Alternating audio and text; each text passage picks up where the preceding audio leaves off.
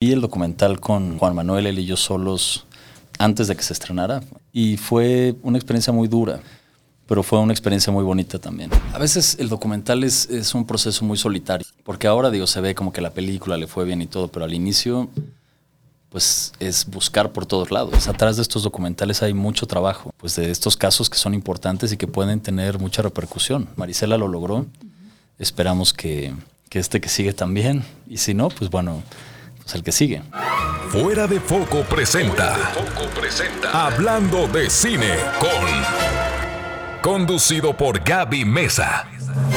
Cinefilos, bienvenidos al podcast de Hablando de Cine con el podcast de cine más interesante que van a poder encontrar ustedes en todo el infinito del internet. Muchas gracias por estar aquí en este que va a ser un episodio de verdad muy interesante. Tengo preguntas que me inquietan bastante que hacer al invitado del día de hoy que ya vieron en la descripción del video. Si ustedes eh, se vieron impactados por el documental de las tres muertes de Maricela Escobedo, pues seguramente van a encontrar una plática bien interesante aquí. Les recuerdo que si están viendo este video en YouTube, pueden escuchar el podcast en todas las plataformas de podcast o si lo están escuchando, pueden verlo en el canal de YouTube. Y muchas gracias a Reprogramando TV por este bello espacio para grabar nuestro bonito podcast. Y ahora sí, el streaming nos ha brindado la oportunidad de conocer historias diferentes. Y el director documentalista Carlos Pérez Osorio aprovechó este boom digital para alzar la voz y dar visibilidad a diferentes temas sociales que aquejan al mundo. Su trabajo lo ha llevado a diferentes partes de este planeta como India, Nepal, la frontera México-Estados Unidos y Oriente Medio. Su trabajo ya fue reconocido en los premios Emmy en la sección de periodismo investigativo. Pero, sin lugar a dudas, uno de sus trabajos más poderosos e influyentes fue el desgarrador documental Las tres muertes de Maricela Escobedo, que narra la inalcanzable lucha de una madre por hacer que el asesino de su hija no quede impune. Así que mis cinéfilos, hablemos de cine con Carlos Pérez. Bienvenido.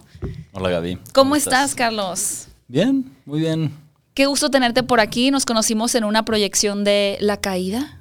La caída. Yo me sentí así como como Vox Bunny un poco, no sé qué personaje decir, pero eh, tú fuiste muy amable porque estaba sentado, creo que estaba sentada yo en una silla y me dijiste, ¿estás ocupado ese lugar? Y yo, no, adelante, sí, siéntese. Señor, pase, señor. Empezamos. Yo, es que yo, señor, pásele, por favor.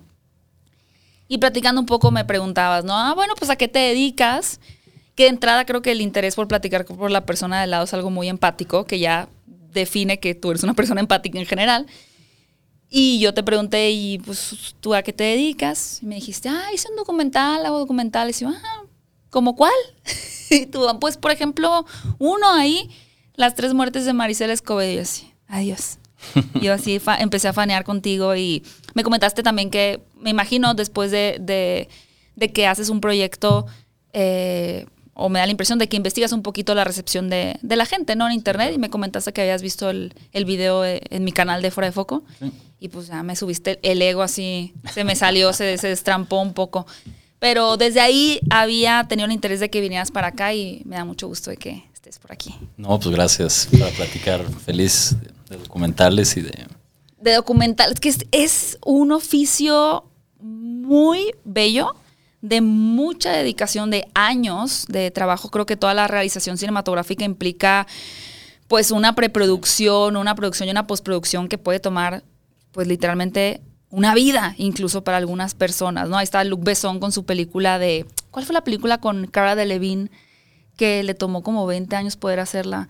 Eh, con Dane Dehan al final fue un fracaso. Sí, está. Pero Valerian. Algo así. Sí, creo que fueron como 30 años en que él la concibió y bueno, James Cameron con Avatar, ¿no? Sí, claro. Es una labor muy complicada y creo que el, el documental también te, te, invita a ti a estar aprendiendo todo el tiempo, eh, conociendo desde lo más grande en diferentes países hasta el microcosmos, ¿no? Llegar realmente a la vida de las personas.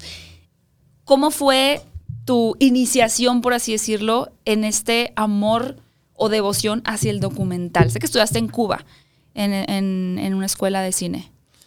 Estudié un diplomado. Un diplomado, de, okay. de escritura de guion, guion documental. Uh -huh.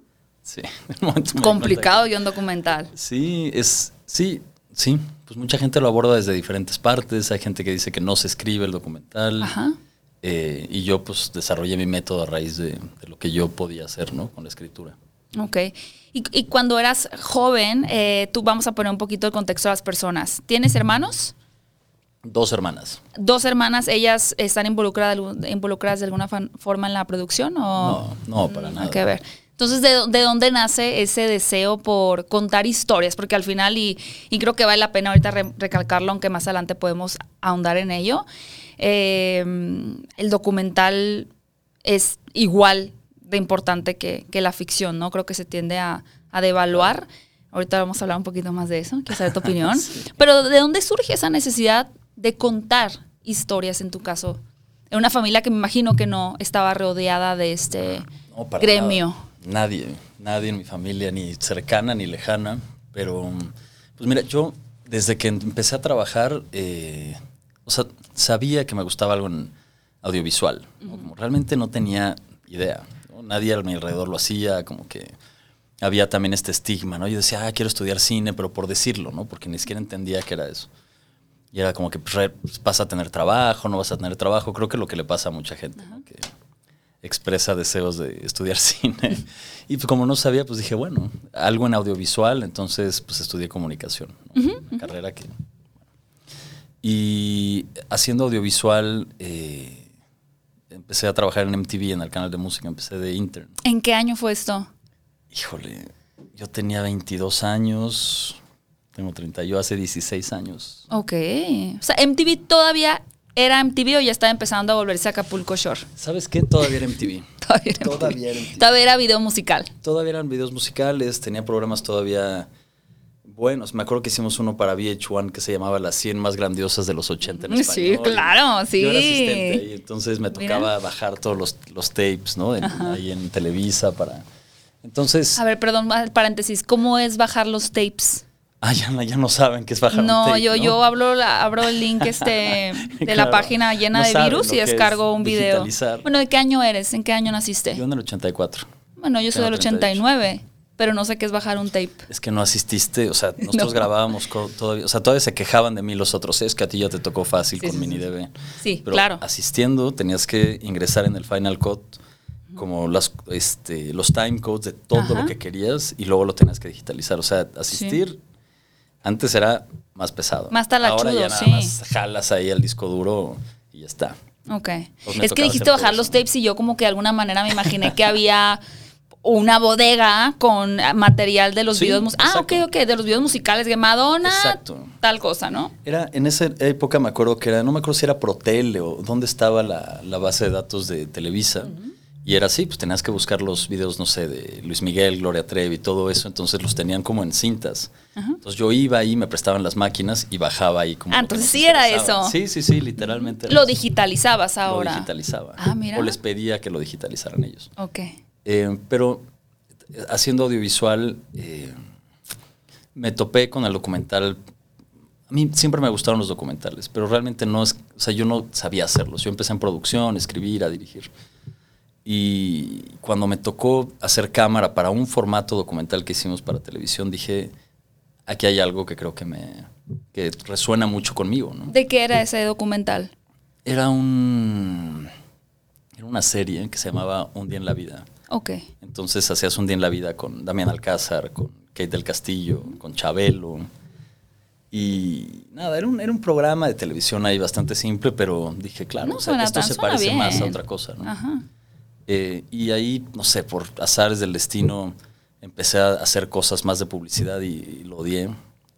Entonces, no sé. Comerciales de mm, Pues cosas, sí. pomada para la cabeza. Bueno, no sé, Sí. hamburguesas, lo que sea. Pues sí, marcas, la verdad que no me interesa- que no me importaban, como que no. creo Muy que- frío. Sí, frío. Muy frío. Entonces decidí renunciar a mi trabajo y, y buscar ser documentalista de alguna forma. Entonces empecé a, con la cámara empecé como a trabajar con, con ONGs porque me di cuenta que había muchas historias ahí, que había mucho acceso y que había mucha necesidad de visibilizar cosas, sobre todo para traer fondos y comunicar lo que estos proyectos hacían. Eh, no sé, de todos, ¿no? Con infancia, ¿no? Con eh, acompañamiento psicológico, con un montón de cosas y así fui practicando para... Dije, bueno, pues igual y yo aquí puedo hacer algo, ¿no? Y por azares del destino, Ali, o sea, me acuerdo que en ese entonces Pablo Cruz, un productor muy bueno de acá, mexicano, eh, vio mi crédito en esa serie que te digo. Y me dijo, oye, eh, tenemos esta serie que escribió Diego Luna, que se llama Back Home. ¿Por qué no te juntas con Diego? Y ves si hace un buen clic para que tú la produzcas y la codirijas con él. Ok. Oye, pero el salto estuvo Sí, fue- cuántico. Sí, fue mucha verdad. suerte, la verdad. Y la verdad es que hicimos muy buen clic. Lo que había escrito Diego era increíble, muy profundo. Era, eran episodios eh, sobre latinos de segunda o tercera generación, hasta cuarta o más, eh, que los traíamos de vuelta a Latinoamérica para hacer una reflexión de qué hubiera pasado si se hubieran quedado en casa. ¿Y dónde es casa? Entonces hicimos como 10 episodios de boxeadores, comediantes, actores, actrices, escritores. Fue un proyecto increíble. Y pues sí, lo hicimos y creo que esa fue mi entrada como al, al formato documental. Si ahorita tú ves Back Home, de creo que está en, no sé a quién se lo vendieron. Ok. En línea creo que hay un par de episodios, pero es muy lindo formato. Hay unas reflexiones reales muy, muy lindas. Y ahí fue donde me enamoré del documental. Dije, claro, es, es esto lo que, lo que quiero hacer y lo que va a enriquecer mi vida. Y de ahí pues me fui de frente. ¿no? No, y, habla, y usas palabras bien interesantes, ¿no? Como, bueno, enamorarte, pero enriquecer. ¿Qué fue lo que te movió de forma interna el, el estar descubriendo la vida de otras personas? ¿Qué, ¿Qué te movió el ver otras perspectivas ajenas a la tuya, a tu crianza, a, a, pues el, el entorno en el que creciste? Pues en, en ese primer, eh, en esa primera serie, que, que era- fue para Fusion, un canal que era como este intento de lo latino y como el US Hispanics, así, muy bueno, pero bueno. Como un fracasó. pero Y era algo así, 2.0. Pero con, con formatos interesantes, ¿eh? Pero bueno, eh, cerró. Me di cuenta que, que, que necesitaba ampliar el panorama, mi panorama del mundo. ¿no? Me di cuenta que, que necesitaba conocer un poco más para tener como pues una mejor perspectiva como documentalista, ¿no? Entender mejor lo que me rodea más allá de lo que, de lo que, eh, de en donde nací, en donde crecí, ¿no? Eh, y ahí es donde me, como que vuelvo a renunciar. Sí, yo había abierto una pequeña productora. Casa productora. La cerré y me fui a viajar con la cámara. Fui como ofrecer servicios gratis a, diferentes organizaciones en, en diferentes países para practicar y ampliar esta, pues esta visión del mundo. Y, y nada, lo que, lo que me daba era encontrarme más yo donde estaba parado, ¿no? Como que me daba mucha perspectiva. Y conforme iba descubriendo más, quería conocer más. Entonces iba empujando hacia adelante, ¿no? Y creo que con el tiempo yo fui mejorando, ¿no? Porque si claro. ves las primeras cosas que hacíamos, eh, pues son muy diferentes a las de ahora, ¿no? Pero eh, con cada reto, pues te vas enfrentando a cosas diferentes, ¿no? En cuanto a accesos, en cuanto a la responsabilidad que tienes con tu sujeto, ¿no? Con el personaje, con la persona de la que estás contando la historia, Claro. eh, de qué significa realmente ponerla en un lugar que tenga alcance, ¿no? Este, un montón de cosas. Entonces cada proyecto me iba enseñando algo de, del mundo y de mí. Entonces por eso como que se volvió un poco una adicción. Ok. ¿Cuál sería quizá alguna de, de estos primeros encuentros que te hayan movido mucho en cuanto a retratar ciertas historias? Una historia que tal vez en estos viajes que hiciste realmente te tocara fibras como muy, muy sensibles. Em, uno de estos primeros que hice, pues mira, eh, en una de, uno de estos lugares en los que caí, muy afortunadamente, fue en el CEDEM, en el Centro de Derechos Humanos de las Mujeres en Chihuahua, con la que después este, hice el documental de Marisela. Pero yo empecé a trabajar con ellas mucho tiempo antes, Ok. ¿no? porque las conocí por un proyecto de Discovery Channel que, con el que llegué ahí a conocerlas y de ahí dije, o sea, yo les tengo que aprender algo a ellas porque son maravillosas, ¿no? En cuanto a su valentía, su inteligencia, su incidencia, ¿no? Como su, su lucha. Y en uno de estos proyectos que hicimos juntos, que fue para ayudarles a, a que les dieran un nuevo fondo para un proyecto que ellas habían eh, diseñado de acompañamiento eh, acompañamiento psicológico para la desaparición forzada. Son como muchos términos técnicos, pero es algo que tuvieron que casi que inventar ellas, Ajá, ajá. ¿no? por lo que pasaba en Juárez, lo que estaba pasando en Chihuahua. Y me acuerdo que para, para entender lo que este fondo podía hacer a través del CEDEM, retratamos la historia de una mujer con sus nietas que seguían buscando a, la hija y a la madre, ¿no? Eh, a Luli y a sus hijas, que ahora me dio mucho gusto que me mandaron una foto de ellas este, marchando el 8 de marzo, ya son, esto fue hace muchos años, ¿no? ya están grandes, eh, y me tocó profundamente. ¿no? Creo que ahí fue donde dije, necesito hacer un documental que, que, que, exprese todo lo que estoy sintiendo ahorita, toda la impotencia ¿no? de ver estas mujeres increíbles luchando, buscando todo el tiempo y, y reconocerles ese esfuerzo. ¿no? Por eso lo hice muy de la mano con el CEDEM y quería que Ruth Fierro estuviera ahí, quería que Gabino Gómez estuviera ahí, que Lucha Castro estuviera en el documental, ¿no? A ella la tuvimos que ir a entrevistar a Barcelona, por ejemplo. Ok. Porque estaba viviendo allá. Entonces, ese proyecto, se, le pusimos Navidad sin ti, ¿no? Porque fui a pasar Navidad con ellas, eh, pues extrañando a su madre, ¿no? Y a su hija, por supuesto, siempre, buscándola siempre. Ok. Fuerte. sí. No, pero además suena que, que en este trayecto da la impresión de que has tenido apoyo, ¿no? De, de, tu familia, como que renunciar al trabajo, agarrar la cámara y como dices tú, a empezar a, a, tomar experiencia y abrir tu mente, tu, tu, corazón a las historias sin fines de lucro, por así decirlo, pues también viene como de una, de, una devoción o, o, unas ganas reales, ¿no? Como de ejercer este oficio de, de documentalista. Desde el momento que empezaste hasta el día de hoy, algún momento hubo como personas que te desanimaran a seguir por este camino porque en México el documental es más complicado? No, la verdad que pues yo siempre me sentí, la verdad es que también nunca es como que pregunto, o sea, o sea sí, o sea, me, no los consulto. No, no, nunca me sentí juzgado, pues, ¿no? Ajá, este, ajá. Al revés, yo creo que siempre me sentí muy motivado por lo que okay. veía. Digo, afortunadamente no tengo dependientes, entonces también es más fácil ¿no? este, hacer Tomar las cosas así. riesgos. Tomar riesgos, claro. ¿no? Y, y buscar los proyectos que te, que te gustan, ¿no? que te motivan, que te generan realmente inspiración. Y digo, también buscar la forma de vivir de eso, ¿no? O Por sea, supuesto. Después ya cuando abrí Scopio, que es la productora, pues era como, claro, o sea, vamos a hacer proyectos con la ONU, con diferentes organizaciones, pero ellos tienen un presupuesto de comunicación. Tal vez si buscaran una agencia de publicidad enorme, pues no lo podrían pagar. Mm. Pero yo hago la estructura para que podamos vivir de eso, pero que también hagamos los proyectos que queremos. Entonces, Por supuesto. la onda era evolucionarlo a poder vivir de esto, ¿no? Y pues bueno, ahora ya hay una nueva realidad ¿no? con el documental, o por lo menos lo que yo he vivido. Y, y antes de entrar a, a, Marisela y las crónicas del taco y los Tigres del Norte, eh,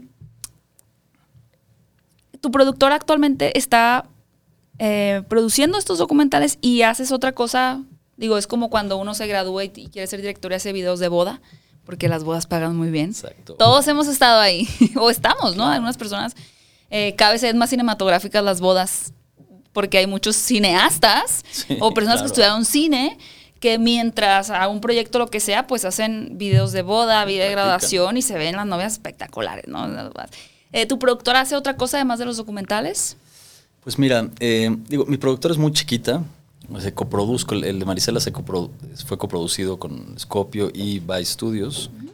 Ahora el, el, nuevo que estoy haciendo lo estoy haciendo con mis mismas productoras, con Ivonne Gutiérrez y Laura Woldenberg, con Scopio. Ok. Pero la, la, productora que absorbe realmente el peso de la producción es Mezcla, ¿no? que es la productora de ellas. Y Scopio como que hacemos proyectos más... Eh, ¿Cómo decirlo? Como por ejemplo ahora hicimos una, un documental sobre una ONG que se llama Will the World okay. Chile y queríamos, o sea, nos invitaron porque iba a subir el glaciar Michimahuida en la Patagonia, la primera mujer en silla de ruedas, la primera persona en wow. silla de ruedas.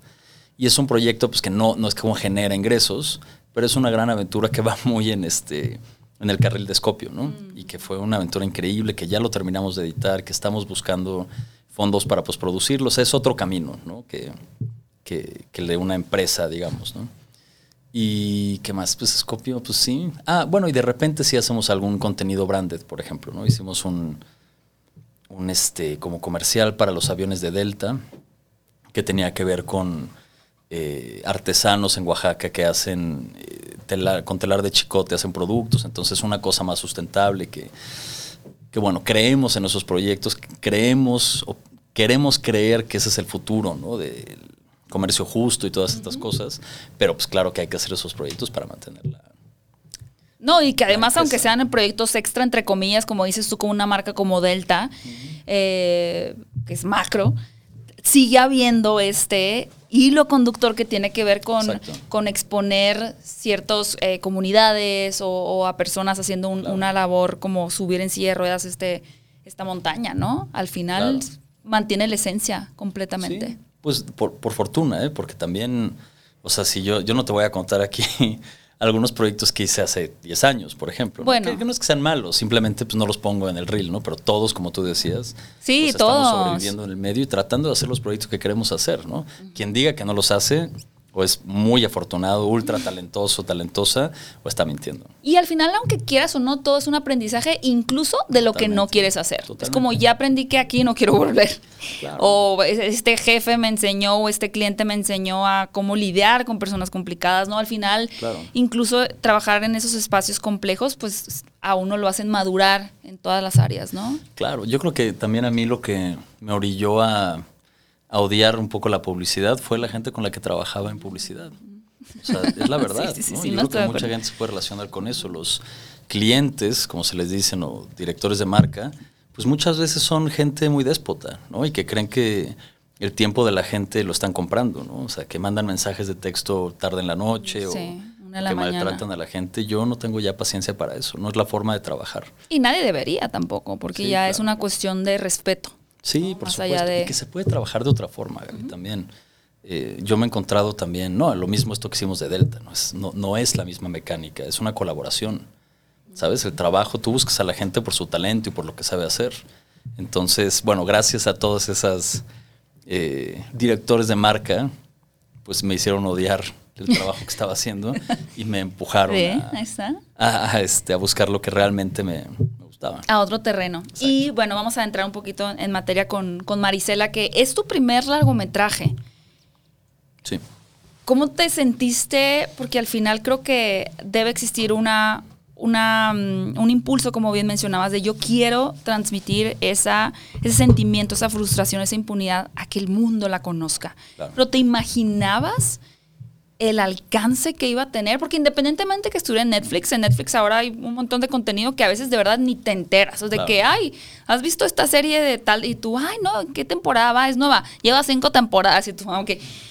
Pero Marisela eh, llega en la pandemia y logra un- un- una viralidad Sí. muy importante. Tú, digo, es muy afortunado, afortunadísimo que se haya vuelto viral. ¿Cómo te sentiste tú con, con la recepción de- del documental? No, pues muy contento, imagínate. O sea, tantos años de... A veces el documental es, es un proceso muy solitario, ¿no? Eh, porque ahora, digo, se ve como que la película le fue bien y todo, pero al inicio, pues es buscar por todos lados, ¿no? ¿A cuándo inicia tu viaje de este documental? Yo creo que empecé en el 2015. Ok. Fueron como cinco años, un poquito más, yo creo. Desde que le pedí permiso a la familia, bueno, me ayudaron Ruth Fierro y, y Gavino. Em, y pues al principio, pues era pues, invertir de tu lana, ¿no? Como ver, hacer las entrevistas, poner un poquito un proyecto ahí, pidiendo favores, ¿no? Em, y con, creo que muchos documentalistas, si no es que todos, se pueden relacionar con esto, ¿no? Con esto de empujar cuesta arriba el proyecto en el que nada más tú crees al principio. Y luego encuentras en el camino gente que cree en ti, ¿no? Ok. como fue el caso de Marisela. Eh, pero pues feliz, ¿no? De que pues esa conversación que tuve con, con los hijos de Marisela, ¿no? Con, con Juan, de que pues teníamos ganas de que el país conociera la historia de Marisela, ¿no? Pero a veces pues, las promesas, por mucho que las quieras y sean genuinas, pues no siempre se cumplen. Y yo tenía miedo que no se cumpliera también, porque pues yo escuché muchas veces pues otra historia de Juárez, quién le va a importar, como tal, y pues tenía algo de razón lo que me decían. Y cuando vimos el, el cariño que se le, que le dieron a la historia, a Marisela, a la familia, pues fue muy fue increíble. Sí, digo, al final, eh, algo que es interesante y no sé cómo haya sido tu experiencia en ese sentido, a pesar de que no es un documental de guerra como un documentalista que se pone en el medio, vamos a decir, de, de una guerra como tal, ¿no? Voy a meter ahorita, por ejemplo, a, a Ucrania el año pasado o I- Irak, todas estas eh, cuestiones. No deja de ser una situación y que está retratada en el documental que puede despertar enojo en Claro. mucha gente. ¿En algún momento tuviste miedo o una precaución extra por estar como poniendo el dedo en la llaga? La verdad, no. O sea, creo que siempre fuimos muy metódicos con la seguridad, ¿no? Desde la comunicación con Netflix, eh, se hizo un, como, bueno, se, se, se, trataron de medir los riesgos, pero la verdad es que, pues no, no, no sentimos eso. No sabíamos también que podía desatar o a quién enojar, pero la verdad es que no pasó nada, ni antes ni después. Ni antes ni, digo, antes quizá como dices, es más solitario, es un poco más íntimo, estás filmando claro. en la casa de, de, la familia, estás tomando material de archivo, ya no bajando los, tal vez también bajando los cassettes. Los tuvimos que bajar. Sí, hubo que bajar. VHS. ¿De dónde claro. los sacaste? Me prestó las llaves Juan Manuel de la casa de su mamá. Ok. Y me metí ahí, estaba, pues, estaba abandonada hace muchos años. Entonces estaban hasta atrás de un cuarto, estaba todo lleno de muebles, entonces fui sacando las cosas. Con la esperanza de encontrar esos cassettes. Y estaban ahí. Y estaban ahí los ahí cassettes. Estaban. Bueno, eso es buen material para ilustrar. Sí, increíble. Pero del post, ¿no? Tal vez sí pudo haber sido un poco más riesgoso en el sentido, bueno, ya se visibilizó, ya se visibilizó quién es la persona detrás del proyecto, claro. etcétera. Pues sí, nunca sabes, ¿no? O sea, el periodismo, pues, como todos sabemos, pues es, es peligroso ejercerlo en México. Por uh -huh. eso, porque no sabes, ¿no? Y porque hay impunidad. Entonces, si alguien se hubiera molestado, no sé, la verdad que afortunadamente pues no pasó nada, ¿no? Y siempre fuimos como, siempre estuvimos muy alertas de cualquier cosa que pasara, pero parece que nadie se enojó. Muy bien, excelente. Al contrario, sí. ¿no? Abrió la mente de mucha gente y creo que, que una de las características más grandes que, que tiene el documental, y también lo pude ver, por ejemplo, en los, el, tu documental de los Tigres del Norte que pueden ver en Prime Video. Verdad que se ve muy bonito, ¿eh? Ahorita hablamos de él, pero es la empatía. O sea, la empatía sí. creo que es el ingrediente clave, no solo en historias tan sensibles como la de Marisela, sino en cualquier retrato de un ser humano, porque te metes en la vida de una claro. persona y e incluso, no sé para ti cómo sea, pero el ejercicio de seguirlo viendo como un humano y no como un medio para contar una historia, debe ser algo que tienes que tener muy presente, ¿no? ¿Cómo claro. fue tu, tu trabajo con la familia, con los hijos y cómo marcas tú las líneas de esto puedo hablar y a esta, no la, esta línea no la puedo cruzar? Pues mira, eso que es importantísimo y es un tema que discuto con muchos colegas sobre la posicionalidad, ¿no? sobre lo, este, tu mismo rol en la historia, sobre la agencia que tiene que tener la gente que sale en los documentales. Mi relación con, con los hijos de Marisela siempre fue muy franca, mi comunicación diciéndoles mis intenciones claras, ¿no? qué podía y qué no podía hacer, qué estaba en mis manos y qué no estaba en mis manos. ¿no? Eh, pero siempre fue así, creo que Creo que lo importante es honrar las promesas que haces. Y también la experiencia te enseña que por mucho que tú tengas ganas de prometer algo, no por ganas de engañar, a veces no lo puedes cumplir. ¿no? O sea, yo alguna vez en estos documentales que hice en Nepal y así, yo les decía, es que el mundo va a conocer la historia de esta organización porque es lo más importante. Y pues no lo pude colocar en ningún lado, ¿no? Entonces, pues por muchas ganas que yo tenía o la urgencia de comunicar estas organizaciones, pues no tenía la experiencia para hacerlo, ¿sabes? O el nombre para poder poner un, eh, un, documental en una plataforma o en un festival grande. Pero lo que he aprendido es eso, ¿no? Hacer, hacer, tratar de ser lo más honesto que puedas, ¿no? Aunque eso signifique tal vez que no tengas el acceso. Yo creo que es preferible no tener el acceso y buscar las formas de contar la historia. Y también entender si a veces no se puede contar una historia, pues tal vez no la tengas que contar, ¿no? Mm. Que, que también es una forma de ver las cosas. Eh, mi relación con ellos fue muy buena. Fu vi el documental con, con, Juan Manuel, él y yo solos, antes de que se estrenara. Fui a su casa. Y fue una experiencia muy dura, ¿no? sobre todo, bueno, para él, por supuesto, pero fue una experiencia muy bonita también, ¿no? De, pues de que fue una promesa cumplida, ¿no? De que él se sintió orgulloso de la historia que vio retratado. Y eso al final, pues, es lo más importante, ¿no? Ya cuando pasó eso, y luego lo vi con la hermana de Marisela, con Blanca y con Paul, Eli, con, con otros familiares. Y bueno, pues eso yo decía, bueno, ya con esto yo ya estoy bien, ¿no? Como le vaya la película, pues todos tenemos ganas que le vaya bien, pero, claro. pero con esto ya es importante. Entonces, eh, esa relación con, con, la gente que retratas, con las de las que haces las historias, uh -huh. pues tiene que ser cercana. Yo, yo creo, ¿no? Yo creo que te tiene que importar, porque aparte pasas mucho tiempo. Y honesta. Sí, hay que, yo, yo creo que es, es, lo mejor, ¿no? Porque al final la honestidad puede sonar abrumadora, ¿no? La verdad puede sonar abrumadora para alguien que está compartiendo su historia, donde tú le estás diciendo, bueno, yo te voy a cuidar, pero ¿por qué te van a creer? Entonces a veces yo creo que es mejor eso y buscar formas creativas de, contar una historia u, otras formas de hacerlo sin, eh, sin deshonestidad. Y en el caso de los tigres que me preguntabas, pues mi relación con ellos fue muy cercana, es muy cercana hasta la fecha. Digo, están muy ocupados los tigres, pero creo que tenemos una, nos tenemos un cariño ¿no? por, por cómo caminé un poquito a su lado eh, esa historia y porque también yo quería saber ellos cómo querían que fueran recordados y cómo fuera retratado su legado, ¿sabes? No, no por ser el director de un documental yo voy a imponer a fuerza mi visión de los Tigres del Norte, que también es limitada. Eh, yo puedo hacer mucha investigación, yo puedo hacer, o sea, hago mucha investigación, me meto de lleno a los proyectos que hago porque si no, no los agarro. Em, y me interesaba saber ellos qué opinaban de su vida. Y ahí es donde me di cuenta que para ellos la familia es fundamental. Yo no tenía ni idea, por ejemplo, de eso. Y qué tanto de su familia estaba involucrada en el proyecto de los Tigres. Y ahorita que me decías del apoyo de la familia, qué tanto los apoyaron sus familiares para que pudieran hacer lo que hacen. Y lo que hicieron y lo que significa para tanta gente. Ahorita fui a presentar el, documental a un, un, festival chiquito en California, en una ciudad que se llama Watsonville. Watsonville. ¿Qué hay ahí? ¿Qué se come? Híjole, en Watsonville. Siempre hay algo distintivo de la ciudad, siento. Pues fresas. Es, una ciudad que cultiva muchas fresas y por lo mismo siempre hubo muchos migrantes. Me sabía que ibas a saber información porque tú seguro llegas a un lugar y preguntas. sí, no, y, tengo la suerte de, que me recibieron documentalistas, entonces pues mm, te cuentan todo, te enseñan los Buenos guías turísticos, los documentalistas. Júntense con documentalistas si quieren conocer un lugar. Sí. Es una comunidad muy linda. Y pues se canceló el festival porque hubo inundaciones, se puso muy fea la cosa por allá del norte de California. Pero llegaron una proyección chiquita, como 40 personas. Ok. Y, y, la forma en que les llega la historia, porque se conectan con los tigres, porque ellos pudieron ser quienes eran en cámara. Y no por el trabajo mío nada más, ¿no? Por el trabajo del productor, Pepe, por el trabajo de Moni, la productora, por todo lo que generamos alrededor y por la confianza también que me dio Amazon, ¿no? Para, para contar la historia que yo quería contar, ¿no?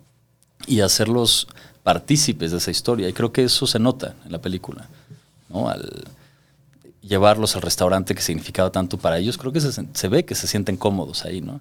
Aunque es un poco a veces acartonado esto de que los vamos a grabar comiendo, que eso le pasa a mucha gente, creo que ellos no pudieron dejar de ser quienes son, son personas sencillas, simpáticas, este, no sé, con muchos modales. Los tigres de verdad son así como los vieron en el documental. Ok, y, esa historia, digo, pasas de Marisela, eh, una historia con, con, una potencia social, eh, muy, muy, un terreno un poco más, sí, social como político. ¿Cómo llegas a la historia de los Tigres del Norte? Pues digo, más o menos voy en la carrera, voy como que me invitan a uno, eh, yo desarrollo uno y así. Entonces, las Crónicas del Taco me invitó Pablo Cruz, que fue el mismo que me invitó a, lo, a mi primera serie documental, estaba Home. O sea, Pablo ha sido muy importante. Ok, saludos a Pablo. Sí, Pablo Cruz, de verdad. Mandamos un abrazo. A Barcelona. y eso me invitó Pablo. Luego yo eh, piché el de Maricel Escobedo, por suerte lo agarraron. Y Pepe Nasif me invita a hacerle Los Tigres del Norte. Entonces hay historias que te llegan y hay historias que buscas, ¿no? Pero tú sabes cuando te llega una historia y dices, yo tengo que hacer esta historia. ¿no? Como yo me acuerdo la primera vez que me hablaron de esto, yo ya me veía dirigiendo el documental, pero estaba lejos todavía. Y decía, claro, es que tengo, me muero de ganas de contar esto. Entonces así llegó. Y ahorita el que llego, pues es una, es una historia mía con, con Laura Waldenberg. Entonces, pues ahí voy, una y una. ¿Y es muy diferente a tus otros, otros dos proyectos, el documental en que estás trabajando ahora? No. No es tan diferente. Es más del tipo de Marisela. ¿Qué es lo que quería preguntar un poquito también, no? Como eh, pasa un poco, creo, digo, con los directores, con los actores, eh, hay un punto en el que como hablas de los eh, comerciales que tenías que aceptar para tomar experiencia y demás, como actor o director a veces tomas proyectos porque es lo que hay, ¿no? Y es una bendición poder trabajar y ya está, y eventualmente puedes decidir este sí, este no, este es el ADN que quiero que esté impreso en, mis proyectos.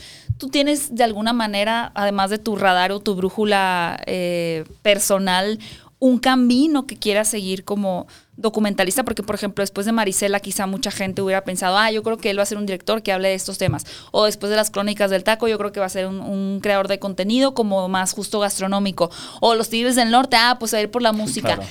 de alguna forma consciente o inconsciente tú más bien estás buscando no encasillarte o es ahora sí que así se han acomodado las cosas? La verdad se han acomodado las cosas. Em, digo, ahora creo que ya estoy en un momento donde puedo escoger más los proyectos, pero eso no tiene tanto tiempo. Y también es una posición muy privilegiada, que espero siga, ¿no? Pero, em, pero yo creo que eh, para entrarle a un proyecto creo que tiene que tener em, alma, ¿sabes? Dejar algo, este, contribuir a la narrativa de algo en el país, ¿no? Las crónicas del taco para mí eran eso también, ¿no? Qué hambre, es que aparte son las como las tres. sí, como el taco. Y para mí las crónicas del taco eran un vehículo para mostrar un México de gente trabajadora, ¿no? de gente increíble, ¿no? que, que, está atrás de, de, uno de los platillos pues, más famosos y especiales de nuestro país y que todo el mundo conoce.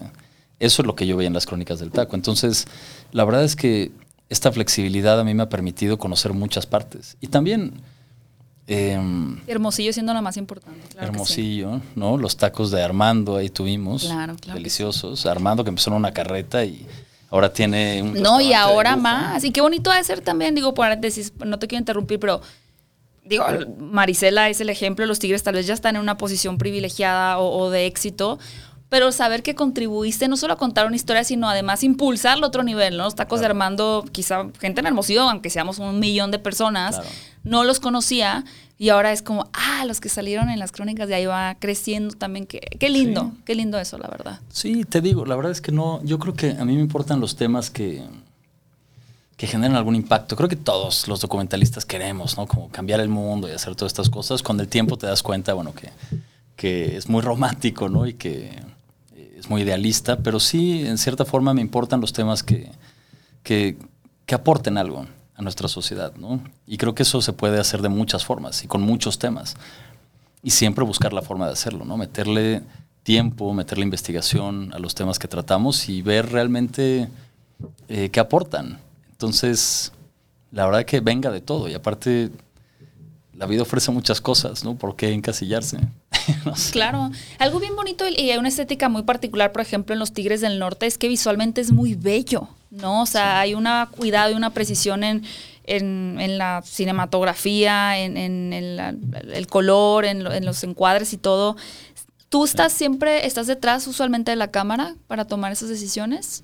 Pues mira, es ese documental lo fotografió Carlos Correa, que fue el mismo que fotografió las crónicas del taco. Ahí lo conocí, de hecho, en las crónicas y luego lo invité a, hacer el de los Tigres y bueno, Carlos es buenísimo, ¿no? Sí. Eh, entonces, pues él es el responsable de la imagen, de que se vea tan bien. Entonces yo siempre estoy con él, ¿no? Eh, eh, aportando ideas y así, pero pues el ojo lo tiene él, ¿no? Y ante algo tan estético, ¿cómo entra el dejar que algo fluya? Vamos a decir, estábamos parados en la esquina y justo, ¿no? vamos, vamos a hablar de que hay un documental del doctor Simi. Y pasó el doctor Simi y empató perfectamente, pero la posición de la cámara no era idónea. ¿Cómo, cómo se hace esa colaboración en, en pos de que al final captures un momento, pero que luzca bien? ¿Ha habido momentos en los que pierdas un momento por haber sido un poco más perfeccionista en, en lo estético? Pues también depende de qué momentos, ¿no? Y qué momentos son puedes repetir y qué momentos no puedes repetir, ¿no? Si es como algo en una esquina, como un retrato, pues sí, venga, los repetimos, los hacemos, los buscamos, ¿no? Como eso de los tigres es, vamos a buscar un campo lindo, ¿no? Que asemeje un poquito a Mocorito en cierto sentido, ahí en San José, para hacer unos retratos al atardecer. Bueno, eso se... Se, busca. Se busca, se programa, se, se arregla. Pero muchas otras cosas como la cena, la risa, los momentos, ¿no? Eso sí no, no los repito porque, porque no, se, no serán genuinos. ¿no? Entonces también creo que el documental es de mucha suerte, ¿no? de, de, que esos momentos caigan en la cámara también y de lo que estás siguiendo. Y también viene con la experiencia de también saber dónde colocarte. ¿no? Y dónde... Yo también hago mucha cámara, en realidad. Eh, entonces saber dónde posicionarte y saber en dónde aguantar los cuadros, dónde no cortar. ¿no? Pero también depende de la película que estés haciendo. Por supuesto. Y yo así con la cara, pero en tu proceso, yo, yo siempre he sentido, por ejemplo, con estas entrevistas, creo que investigar es importante porque conoces al invitado, pero a veces investigar de más o ver otras entrevistas puede, em, no quiero decir manchar ni intervenir, solamente sugestionarte. Mm, sí, sugestionarte, de pronto impactar un poquito tu estilo, ¿no?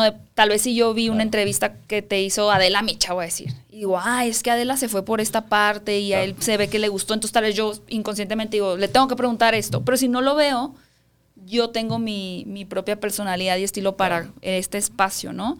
En el caso de ti como documentalista, ¿qué tanto te has nutrido? ¿Qué tantos documentales ves? De mexicanos, extranjeros, o qué tanto se te, permitiste el, bueno, pues me voy a, lo voy a hacer yo y yo me voy a acomodar como a mi propio estilo? Pues un poquito de las dos. Yo creo que cada quien va encontrando un método, ¿no? Más bien, el mío, a mí me gusta estar primero sin cámaras, ¿no? Porque también, digo, depende de la entrevista. Si tienes una hora con un político, pues es imposible, ¿no? Y tampoco es deseable. además los quieres como, ¿no? Depende para qué acabemos, acabemos rápido esto. sí. Pues sí, hay muchos que son así, ¿no? Te dan media hora.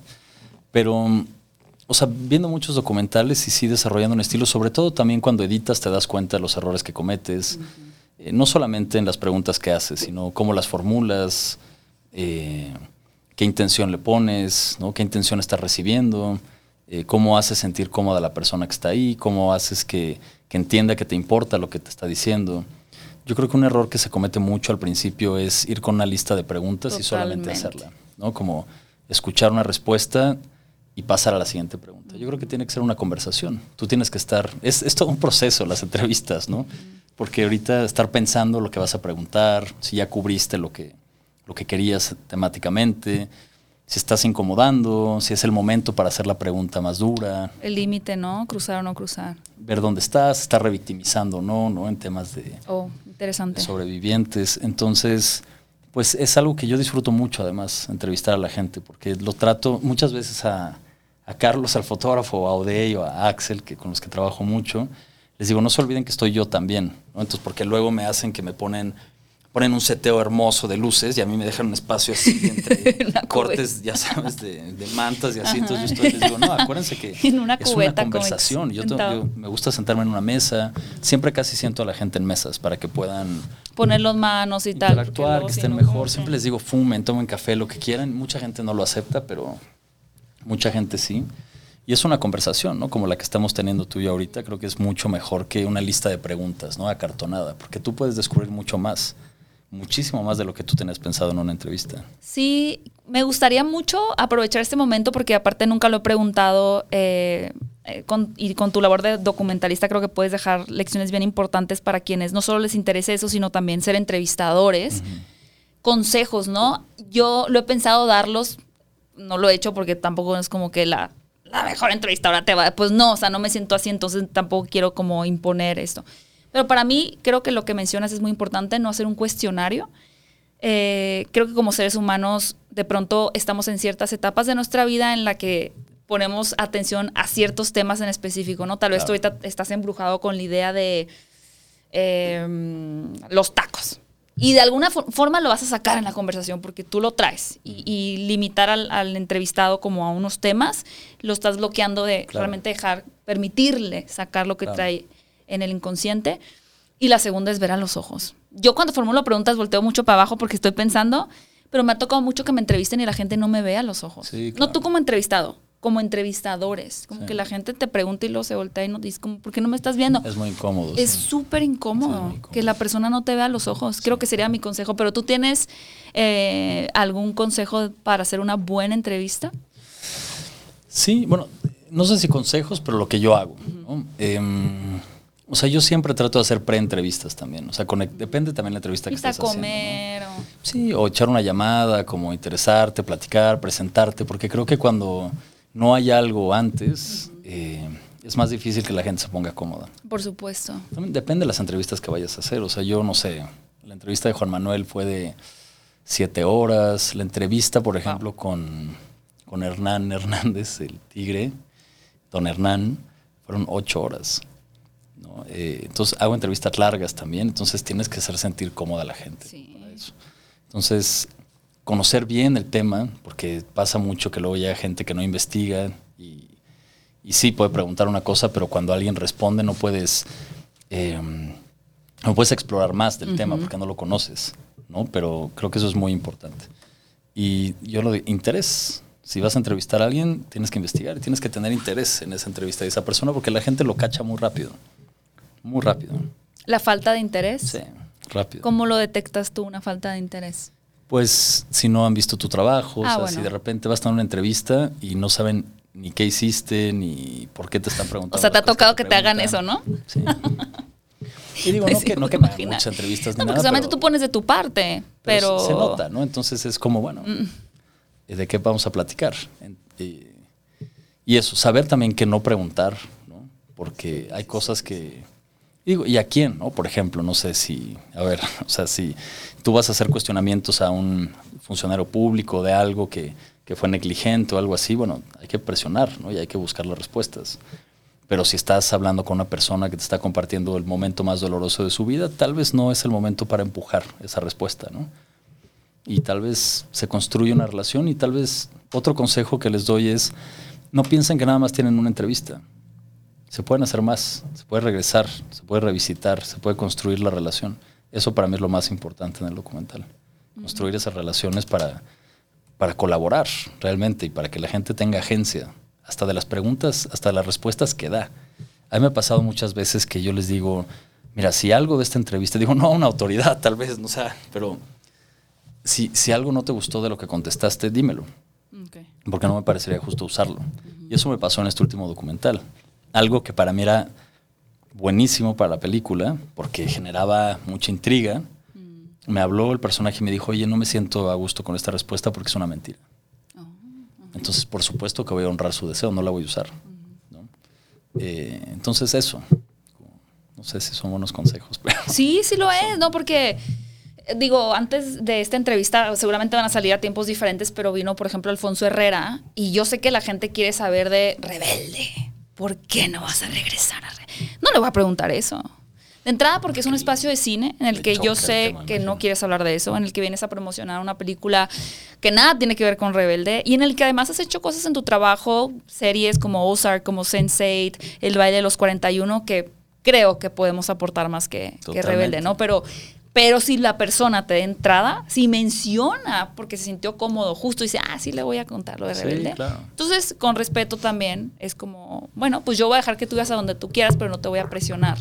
Claro. Porque creo que el sabor que se lleva la gente de, de, de sí, tal vez yo como contenido voy a tener eh, la declaración, pero qué relación construí, Claro. quién quiero ser yo como entrevistadora, Exacto. qué imagen quiero.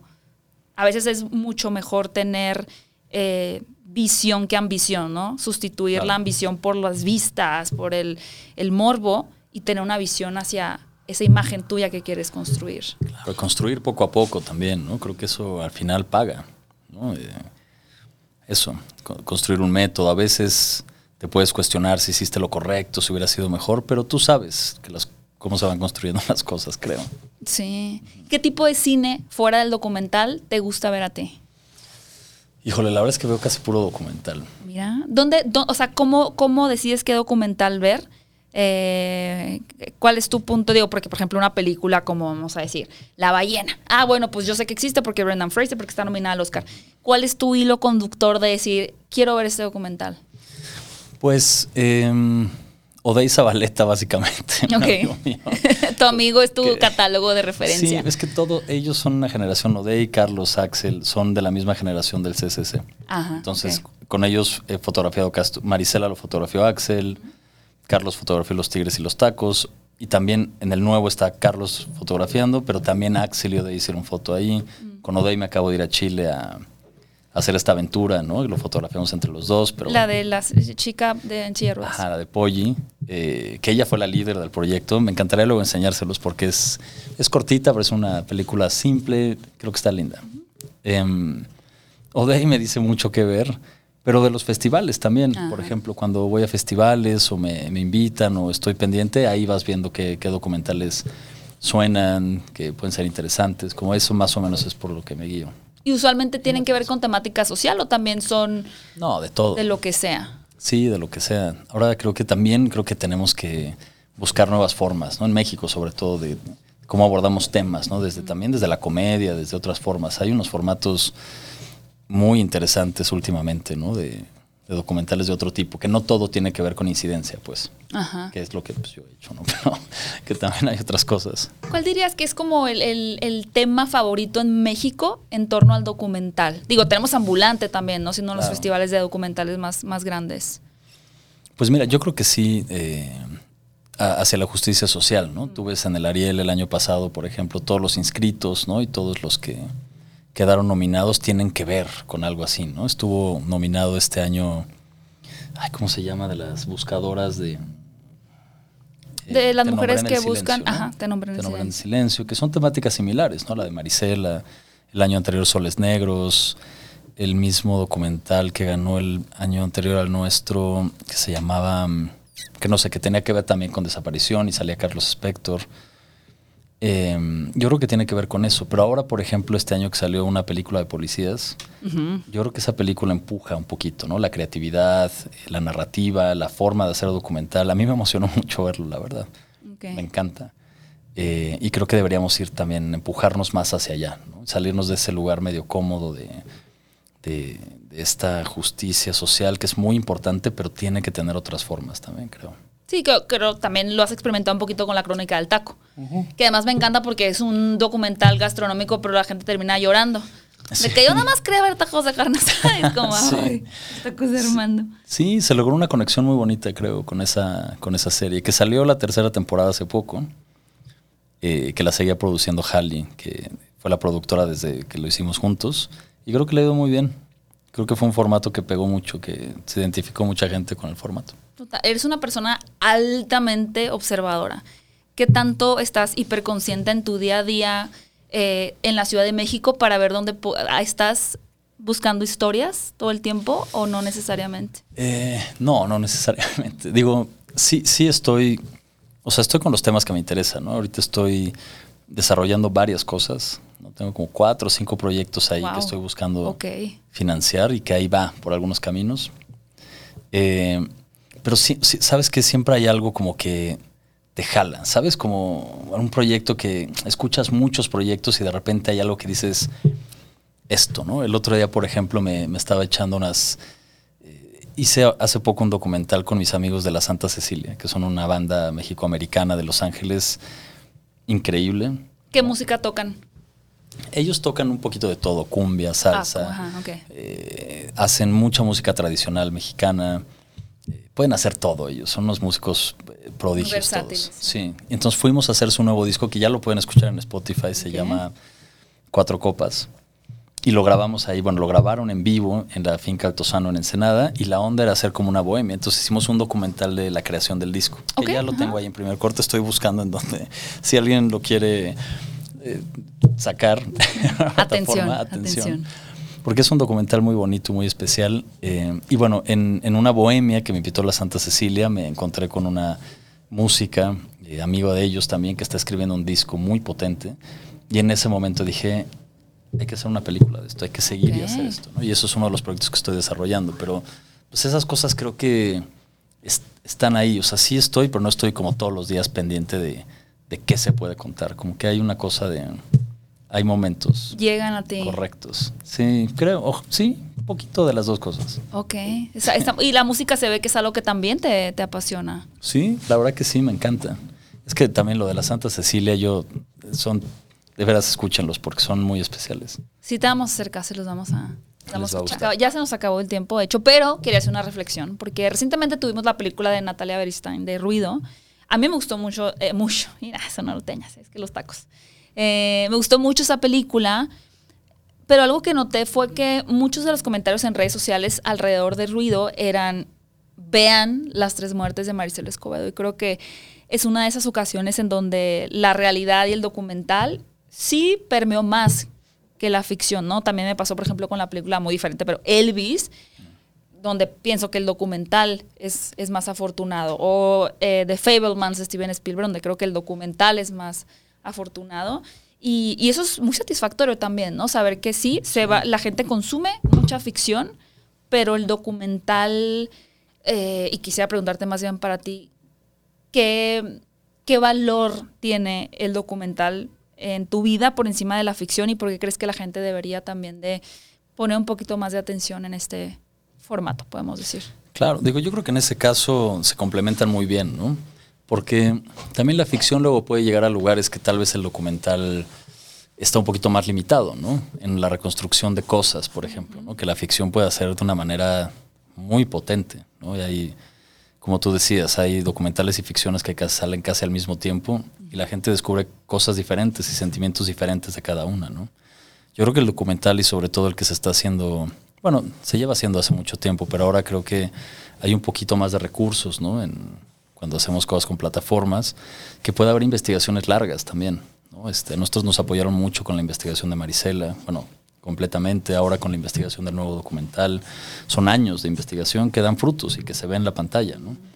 Desconozco eh, hasta qué grado las ficciones hacen estas investigaciones, porque no, nunca he hecho ficción, pero sí el documental eh, ofrece eso, ¿no? Como un proceso de fact-check pues muy riguroso, ¿no? El que tenemos, el que se hizo en Maricel, el que se está haciendo ahora, ¿no? Que estamos trabajando con Carla Casillas y Alejandro Melgoza, que son de los mejores periodistas de investigación del país, y que es un placer trabajar con ellos porque tenemos muchas conversaciones al respecto, ¿no? De qué estamos poniendo allá afuera para la sociedad, qué, qué, qué información es verídica, ¿no? Qué, qué statements son... Eh, controversiales o no, o engañosos, ¿sabes? Entonces, atrás de estos documentales hay mucho trabajo de fact-check, de información, de, preguntas que nos hacemos, ¿no? De, pues de estos casos que son importantes y que pueden tener mucha repercusión en, la sociedad. Digo, esperemos, Marisela lo logró, esperamos que, que, este que sigue también, y si no, pues bueno,